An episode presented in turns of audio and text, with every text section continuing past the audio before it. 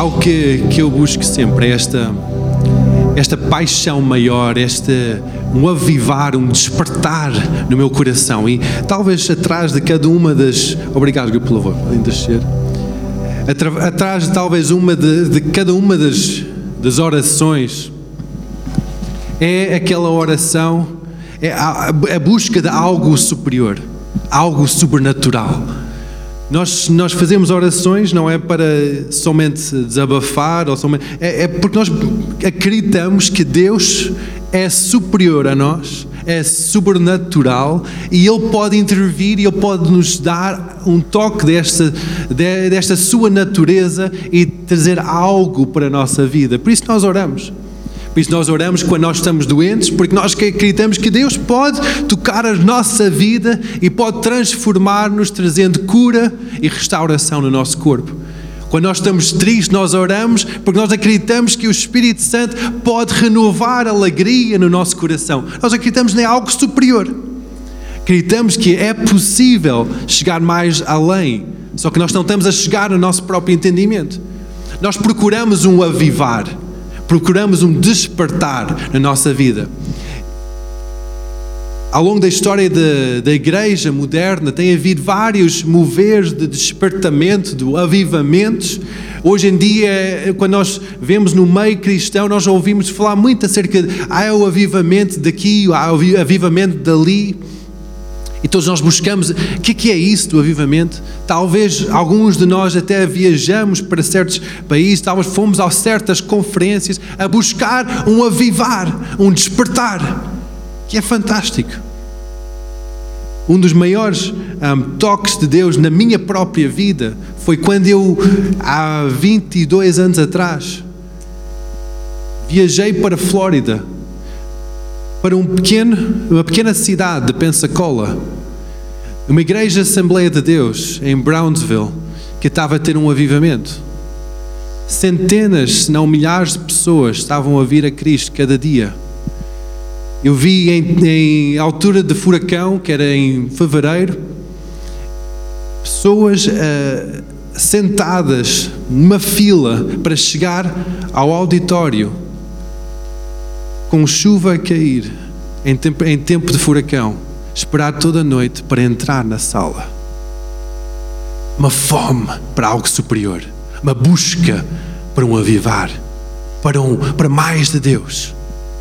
Foi um dos impactos maiores que eu tive na presença de Deus, foi naquele momento, naquela reunião, em que Deus explicou, mostrou-me várias coisas, transformou a minha vida, separou a minha vida completamente em que nós vimos ao longo da história vários, talvez uns pequenos um, hotspots, um fogueiras, um pequenos lugares quentes que Deus avivou tá, em Los Angeles, em Azusa Street, foi, foi um sítio no país de Gales, foi outro sítio. Ao longo da história moderna, houve vários sítios que Deus atiçou um fogo, acendeu uma chama e houve milhares e milhares e milhares de pessoas que vieram a Cristo houve um entendimento maior em certas áreas, houve em certos avivamentos um entendimento acerca de, da santidade de Deus. Outros avivamentos foi acerca de, do amor do Pai em Toronto. Em, em vários avivamentos teve uma característica diferente que revelou áreas diferentes do caráter de Deus. Áreas diferentes do que, que é céu. Áreas diferentes de como é que é o reino de Deus começou a ser manifesta aqui nesta terra.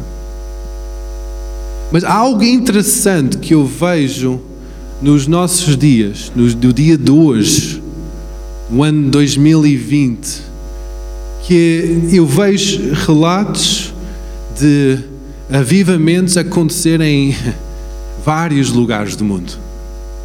Não é um lugar que todo mundo vai para buscar, mas é em vários, vários lugares várias igrejas, várias comunidades, várias cidades, várias pessoas, indivíduos, estão a ser avivados pelo Senhor. E quando eu comecei a contemplar acerca disso, comecei a dizer, Deus, ok, isto é, isto é um fenómeno muito interessante. É algo diferente que está a acontecer nesta era que nós estamos a viver agora. Por que é isto? O que é que está a acontecer? Comecei a ter aquela revelação que é porque cada um está a buscar a manifestação do céu aqui na terra. Cada pessoa está a dizer: Deus, usa-me a mim, aviva-me a mim. Eu quero transformar a minha cidade com a tua glória. Usa-me a mim. Eu quero transformar a minha cidade com a tua glória. Eu quero ir onde tu quiseres para transformar a minha zona com a tua presença. Eu posso ver aqui nesta sala várias pessoas que têm visto esse despertar e têm dito: Ok, Deus, usa-me a mim, aviva-me. E o avivamento é algo que Deus deseja que aconteça nas nossas vidas. É não somente um algo que acontece uma vez e depois passa e depois nós temos que manter, mas o desejo de Deus é que cada dia, cada momento que nós estejamos a viver no avivamento. Não a buscar Deus, ok, quando tu quiseres derrama a tua presença. Não. Deus deseja que a sua presença seja manifesta nas nossas vidas em toda hora. Quando nós somos salvos, entregamos a nossa vida para Cristo, o Espírito Santo habita em nós e diz que na palavra que nós somos novas criaturas. A plenitude de Deus habita dentro do nosso coração. Que significa que se nós realmente acreditamos nisso, o que, é que vai acontecer é que vai haver um avivamento em qualquer lugar onde nós formos. Porque a plenitude de Deus habita em nós e só tem que sair cá para fora. Agora, por que, que isso não acontece? Por que, que muitas vezes nós não vemos céu manifesto aqui na terra através das nossas vidas? E por que que tantas vezes a nossa vivência cristã é uma liturgia religiosa que nós não passa de uns movimentos espirituais e não é uma manifestação do céu? Por quê? Por que isso não acontece? Porque há uns princípios do reino de Deus. Há uns princípios, há uma ordem. Eu não direi, diria que é uma fórmula, porque não acredito em fórmulas mágicas. Mas há um princípio, há certos princípios que Deus derrama bênção sobre as nossas vidas, que a sua, seu poder é manifesto. Não é de qualquer jeito que nós vemos o céu aqui na terra. Há alguns princípios, há uma ordem que nós temos que ter consciência disso, que nós temos que fazer algumas eh, algumas alterações, ajustes na nossa vida para que estes princípios sejam reais na nossa vida. O primeiro princípio é o princípio do arrependimento. Arrependimento. O arrependimento é virar, estás a caminhar numa direção e tens consciência que aquela direção não é a direção certa e viras e começa a caminhar numa outra direção. Isso é o arrependimento, isso é o primeiro princípio para ter essa manifestação do céu aqui na terra. Tem que haver um arrependimento. Tem que haver cada um de nós dizer: Ok, este caminho que eu estou a percorrer na minha vida, a forma que eu penso, a forma que eu ajo, a forma que eu falo, não é de acordo com a realidade celestial. Então eu vou mudar o meu caminho, eu vou, eu vou mudar a minha vida, a forma que eu penso, eu vou mudar. Formas práticas de fazer isso é se uma pessoa tem o hábito de dizer certas palavras, certa forma de falar, uma forma maldicente, uma forma um, baixa, profana de falar, o arrependimento, numa forma de falar, é largar essa forma de falar. Se nós estamos viciados por qualquer situação na nossa vida, a forma de arrepender-nos é largar aquele vício que está a nos prender e agarrar a Cristo. São coisas práticas. Agora, em formas de mentalidade, também há formas de arrependimento. Agora, como é que nós arrependemos-nos? Primeiro é dizer a Deus, ok, eu tenho estado a caminhar neste caminho, neste sentido de vida. Eu reconheço que não é certo perdoa-me por isso, eu vou começar a fazer ao contrário. Não basta somente uma confissão. Não basta dizer, ok, Deus, eu reconheço que estou a caminhar no sentido da minha vida errada, perdoa-me, mas eu vou continuar na mesma porque não sei outra forma. Isso não é arrependimento, isso é confissão. Mas não chega. O O arrependimento é dizer: sim, eu conheço, eu reconheço isso, eu confesso, por favor, perdoa-me, agora eu vou virar ao contrário, vou fazer as coisas diferente. E é isso que nós estamos a dizer quando é arrependimento. Se nós queremos ver céu manifesta nas nossas vidas, nós precisamos de viver numa vivência de arrependimento. Segunda Crónicos diz assim em, em, capítulo 7, versículo 14: Se o meu povo, que se chamar por meu nome, se humilhar, orar, buscar a minha face e converter dos seus maus caminhos, então eu ouvirei dos céus, perdoarei os seus pecados e sararei a sua terra. Primeiras pregações dos primeiros apóstolos na Bíblia, em Atos 3, 19, diz assim: Arrependei-vos Pois e convertei-vos e sejam apagados os vossos pecados, e assim venham tempos de refrigério na presença do Senhor. Quando há o arrependimento, vem tempos de refrigério. Quando há uma mudança de vida, vem o céu na tua vida. Quando não, não é somente uma confissão, não é somente uma teoria, algo que nós concordamos por teorias, não, é uma mudança de caminho, é uma forma diferente de viver. Ali vem o céu da tua vida. Amém? A igreja, fala comigo, senão eu penso que estão congelados já. O segundo princípio do céu manifesta a tua vida, de um avivar no teu coração, é o princípio de santidade. Santidade. Santidade, o que é santidade? Está separado de uma coisa e separado para outra coisa.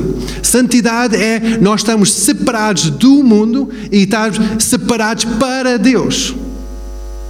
Quer dizer que, ok, eu, eu sou cristão, mas é só ao domingo. Isso não é santidade, meu querido. Ah, eu sou cristão, mas eu quero ver aqueles vídeos tal. Isso não é santidade. Ah, eu sou cristão, mas eu vou continuar a curtir a minha vida como eu quiser. Isso não é santidade. Santidade é estar separado de uma certa forma de vivência e separado para Deus. Em Hebreus 12, 14 diz: Segui a paz com todos e a santificação, sem qual ninguém verá o Senhor. Ninguém consegue ver a manifestação de Deus na, na, na, sua própria vida se não haja uma santificação. Se não, se não seja intencional essa busca de santidade na sua vida. Oh pastor, mas isso tá, estás a dizer então que eu tenho que fazer como os monges, enfiar-me num mosteiro no meio das montanhas e estar completamente separado. Não, não tem nada a ver com isso. Tu podes estar no teu trabalho e podes ser um homem santo. Tu podes estar na tua escola e podes ser uma mulher santa. Tu, e tem a ver com a mentalidade, tem a ver com o que é que está no teu coração. O teu coração é consagrado pelo Senhor. A tua mente é consagrada a Ele, é separada para Ele.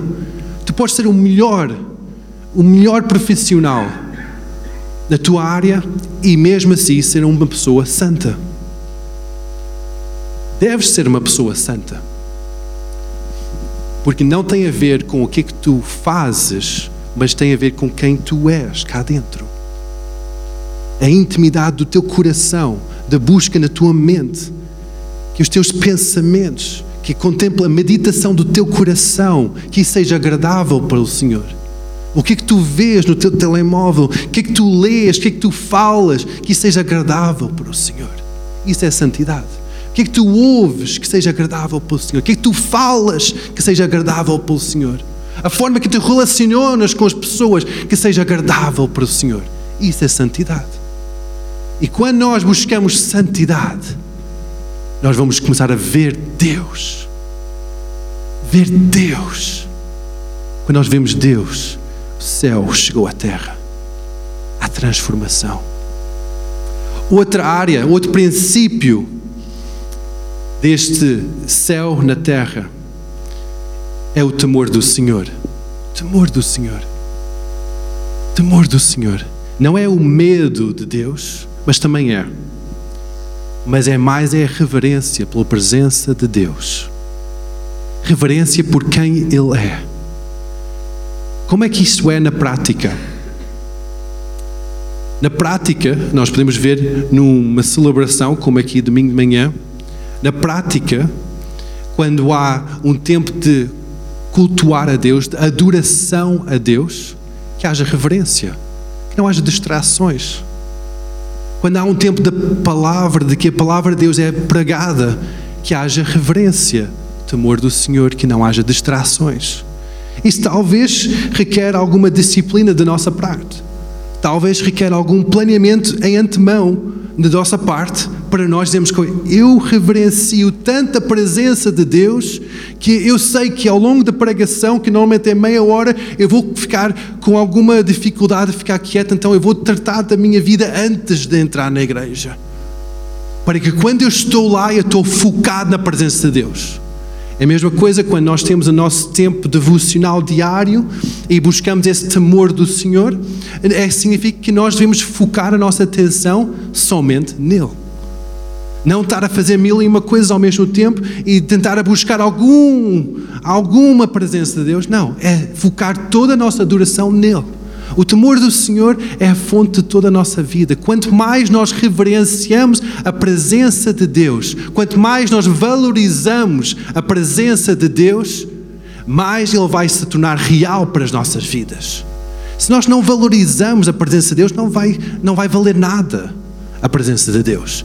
O que é que nós valorizamos é aquilo que nós recebemos. Quando nós damos uma boa nota para pagar para alguma coisa, nós vamos valorizar aquilo que nós estamos a comprar. Quando nós valorizamos a presença de Deus, não através de um pagamento de oferta, mas através de uma consagração da nossa vida, uma atenção que nós damos a isso, uma prioridade no nosso coração, quando nós priorizamos isso, nós vamos receber e vamos valorizar e vamos receber mais da virtude de Deus. Amém? Provérbios 19, 23 diz que o temor do Senhor encaminha para a vida. Aquele que o tem ficará satisfeito e não o visitará mal nenhum. Uau! O temor do Senhor é o caminho da vida. Quando nós tememos ao Senhor, não, o mal não visita a nossa casa. Uau, este é o melhor seguro que nós podemos contratar. É a melhor apólice de seguro que nós podemos contratar. É o temor do Senhor. Nós vamos buscar isso com todo o nosso coração. O outro, outro princípio para ver céu manifesto na tua vida é fé. Fé. Quando nós temos fé, fé é acreditar no impossível. Hebreus 11, 1 tem a definição que nós agarramos para o que é fé. Ora, fé é o firme fundamento das coisas que se esperam e a prova das coisas que se não veem. É aquele firme fundamento daquilo que nós esperamos. Nós, e que, que, como é que isso funciona? Na prática, como é que isso funciona na tua vida? Se Deus tem uma promessa sobre a tua vida, tem um desígnio sobre a tua vida e diz que, ok, na minha palavra diz que vais ser isso. A tua vida é esta. Tu, é, tu és. Um, na, na, palavra tem tantas promessas para a nossa vida, de, mesmo de cura. Quando nós agarramos nessas promessas e declaramos-las e dizemos que essas promessas são para a minha vida, são realidade e é assim que eu vou viver, eu vou agarrar isso com tudo que eu tenho, isso é fé. Porque nós não estamos a ver a realidade dessas promessas no imediato, mas nós estamos a dizer: não, eu não vejo agora, mas eu sei que vai acontecer, então sim, eu vou concordar e vou declarar sobre isso. Isso é fé. Sem fé é impossível agradar a Deus. Nós podemos ter grande lógica, uma cabeça enorme, cheia de lógica Podemos ter as emoções completamente rendidas a Deus, mas depois, quando vêm as promessas e os princípios de Deus, nós começamos a duvidar. Isso não é fé. Nós podemos ter uma vida de adoração, mas podemos ter uma vida sem fé. Sem fé é impossível agradar a Deus. Temos de ter fé, acreditar que Deus pode Deus é fiel, Deus é misericordioso, Deus é bom. É acreditar nisso em toda hora. Amém? Outro princípio, já estamos no quinto. Um princípio de oração e jejum. Epá, jejum? Pastor, não fala do jejum, por favor. Ainda por cima, estamos em cima da hora do almoço, não fala do jejum. Oração e jejum traz o céu para a terra.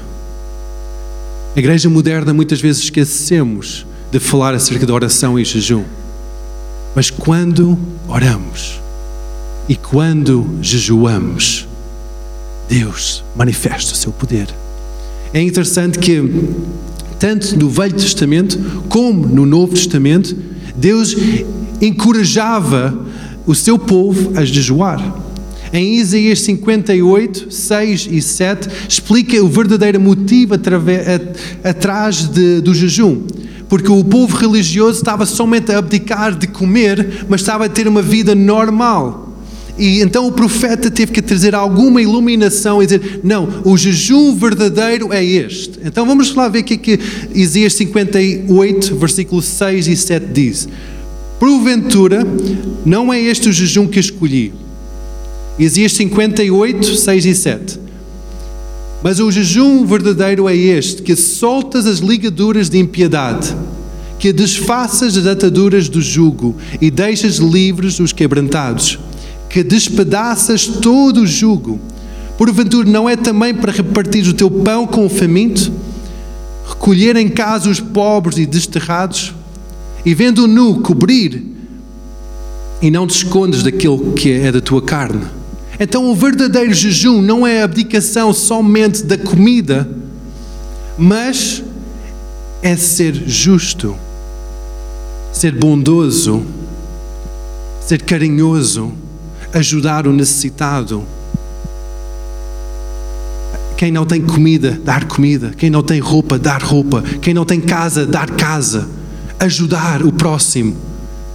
Demonstrar o amor de Deus. Isso é o verdadeiro jejum. Isso é o verdadeiro jejum. Não é somente abdicar a comida, mas também é porque quando nós abdicamos a comida, nós estamos a dizer não a minha, ao meu próprio desejo de comer e estamos a focar a atenção para Deus. Mas aqui o profeta está a exortar e dizer que não é só isso. Não é só isso, mas é ser bondoso, ser carinhoso, ser, ser um reflexo de Deus aqui na terra. E depois Atos 13, versículo 3. Diz assim que então jejuando e orando os apóstolos, pondo sobre eles as mãos, o despediram. Eles, antes de fazer qualquer decisão importante, os primeiros líderes da igreja jejuavam e oravam. Está aqui a dizer como é que eles enviavam uma pessoa o ministério. Eles impunham as mãos e depois enviavam o ministério, mas antes disso, oravam e jejuavam.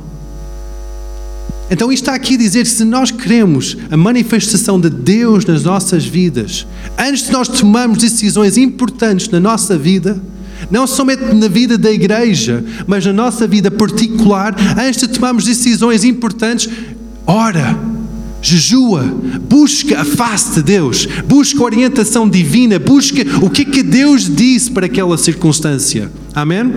E assim nós vamos ser guiados pelo Espírito. Número 6. Sexto princípio para ver Deus manifesto na tua vida é o princípio de ter uma vida de adoração. Uma vida de adoração. Mas, pastor, eu não sou nenhum músico. Eu nem canto bem. Olha, eu também não. Mas Adoração não tem a ver com a tua capacidade vocal, nem a tua capacidade musical. Tem a ver com o teu coração. Tem a ver com o, foco do teu coração. Jesus, quando estava a falar com a mulher samaritana, eles estavam a discutir acerca da adoração. Ah, nós adoramos aqui neste monte, vocês judeus adoram em Jerusalém. O que é, que é isto de adoração? E Jesus só diz: Deus busca os verdadeiros adoradores quem adorar em espírito e em verdade. Deus busca quem adorar em espírito e em verdade, não em duplicidade de coração.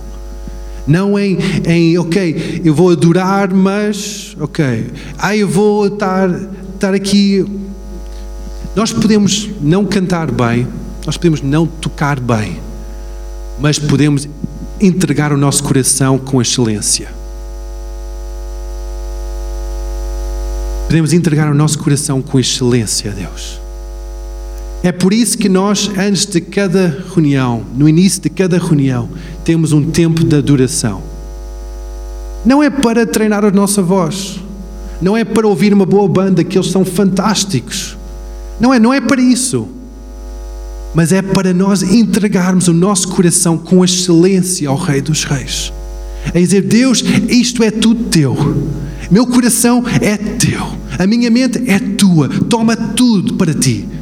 Quando nós fazemos isso, o coração de Deus se agrada e céu manifesta. Não tens que ser um grande músico, não tens que ser um grande cantor, mas tens que ser um grande adorador. Tens que ser um grande adorador. Tens que ser isso com excelência. Isso, isso também, adoração não é confinado somente aos jovens, mas é para todos. As crianças, as pessoas idosas, qualquer pessoa, em qualquer lugar, em qualquer momento, deve ser um adorador. Deus criou-nos para adorar. É, é a forma que nós somos feitos, é para adorar. Se nós não estamos a adorar a Deus, nós estamos a adorar a outras coisas. Se a nossa atenção não está rendida a Ele, quando nós temos momentos de adoração, a nossa atenção está rendida a outra coisa. Talvez é o almoço. Ou talvez é a ofensa que nós temos, ou talvez é a discussão que nós tivemos com a nossa mulher, ou talvez é isto, ou talvez é aquilo. Mas se a nossa atenção não é rendida a Ele, se a nossa paixão não é acesa para Ele, está acesa para outra coisa. Isso é a duplicidade da adoração.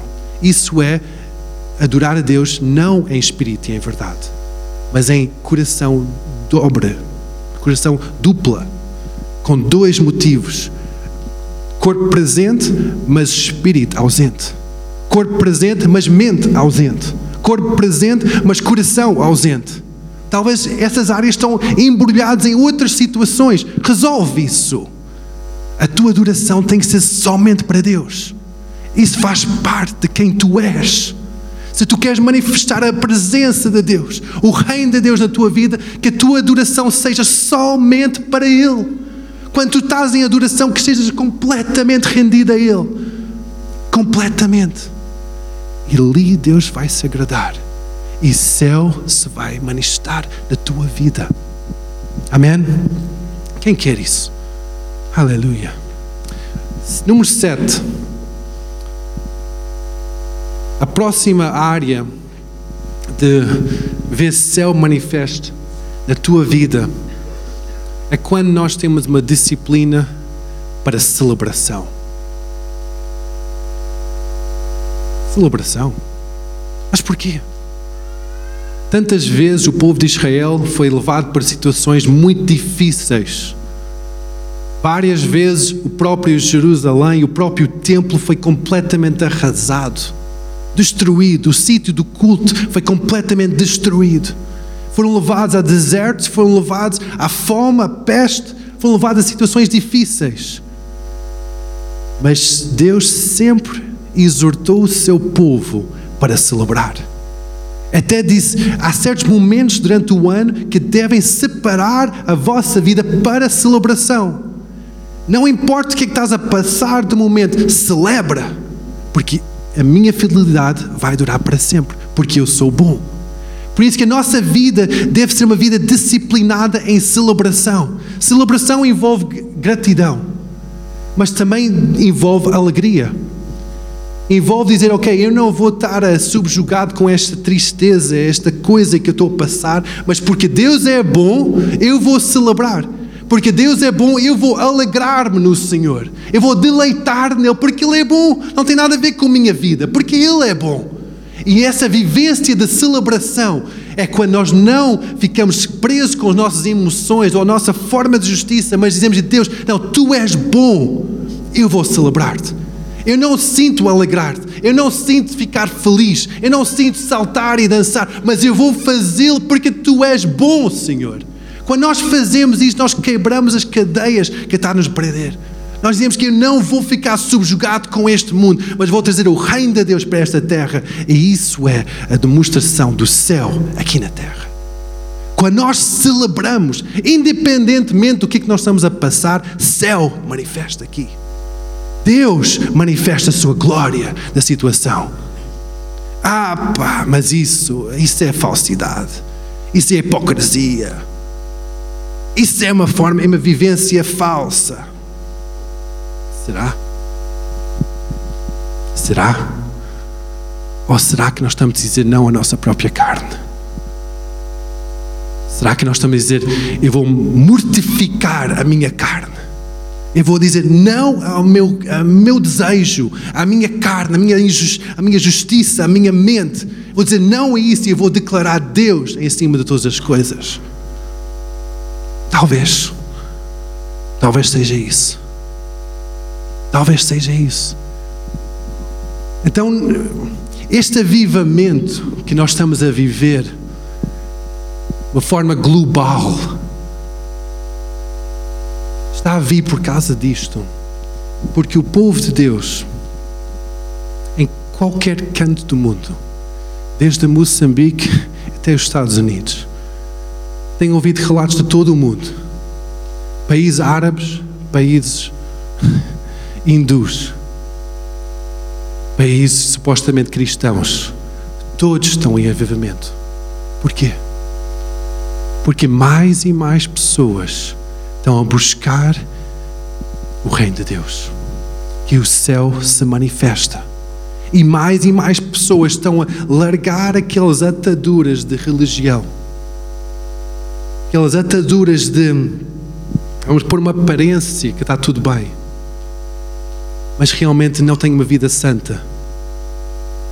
Estão a largar aquelas ataduras de, ok, eu vou viver a minha vida, mas eu vou dizer que eu sou cristão. Não, eu vou viver uma vida de arrependimento.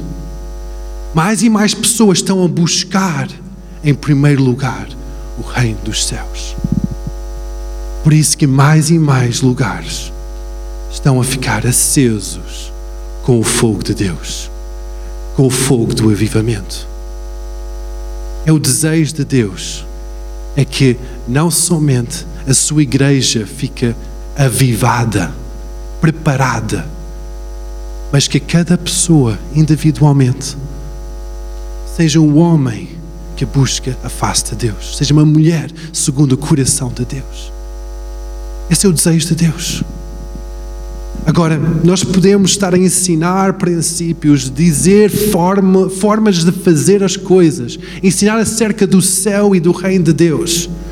Mas cada pessoa é responsável pela sua própria vida. Eu posso ter uma boa pregação ao domingo, mas depois sou um péssimo marido em casa. O reino de Deus não vai ser manifesto. Eu posso ter uma boa aparência, está tudo muito bonito por fora, mas por dentro. Minha vida está presa por as fantasias do pecado. O reino de Deus não vai manifestar. Cada um, em qualquer nível da sociedade, em qualquer sítio onde vocês vivem, onde tu estás a viver, cada um de nós precisa dizer: Deus, eu quero que isto seja real para a minha vida. Eu quero que isto seja real na minha vida, que haja este despertar, este fogo no meu coração. Eu quero que isto seja real na minha vida. Cada um de nós temos que tomar essa decisão. Cada um de nós temos que dizer: não, basta. Basta o que, que eu tenho estado a passar. Basta esta forma de vivência. Eu quero o fogo de Deus na minha vida. Eu quero levar isto a sério. Sendo a primeira reunião do ano, queria dar esta pontapé de arranque de uma forma que realmente, se nós buscamos isto, nós vamos ver céu em qualquer lugar onde nós estamos. Vamos ver a manifestação da glória de Deus. E se eu posso desejar qualquer voto para este novo ano, meu voto para vocês é isso: é que esse céu manifeste na tua vida. Que a glória de Deus, que a glória de Deus não somente brote do teu interior, mas seja sobre ti. Que quando tu entres em qualquer lugar, que Deus esteja presente. Que esse era o desejo, é o desejo de Deus, é que Deus seja presente. Habita no nosso meio, habita conosco, em nós, no nosso meio, na nossa comunhão, que Deus esteja presente.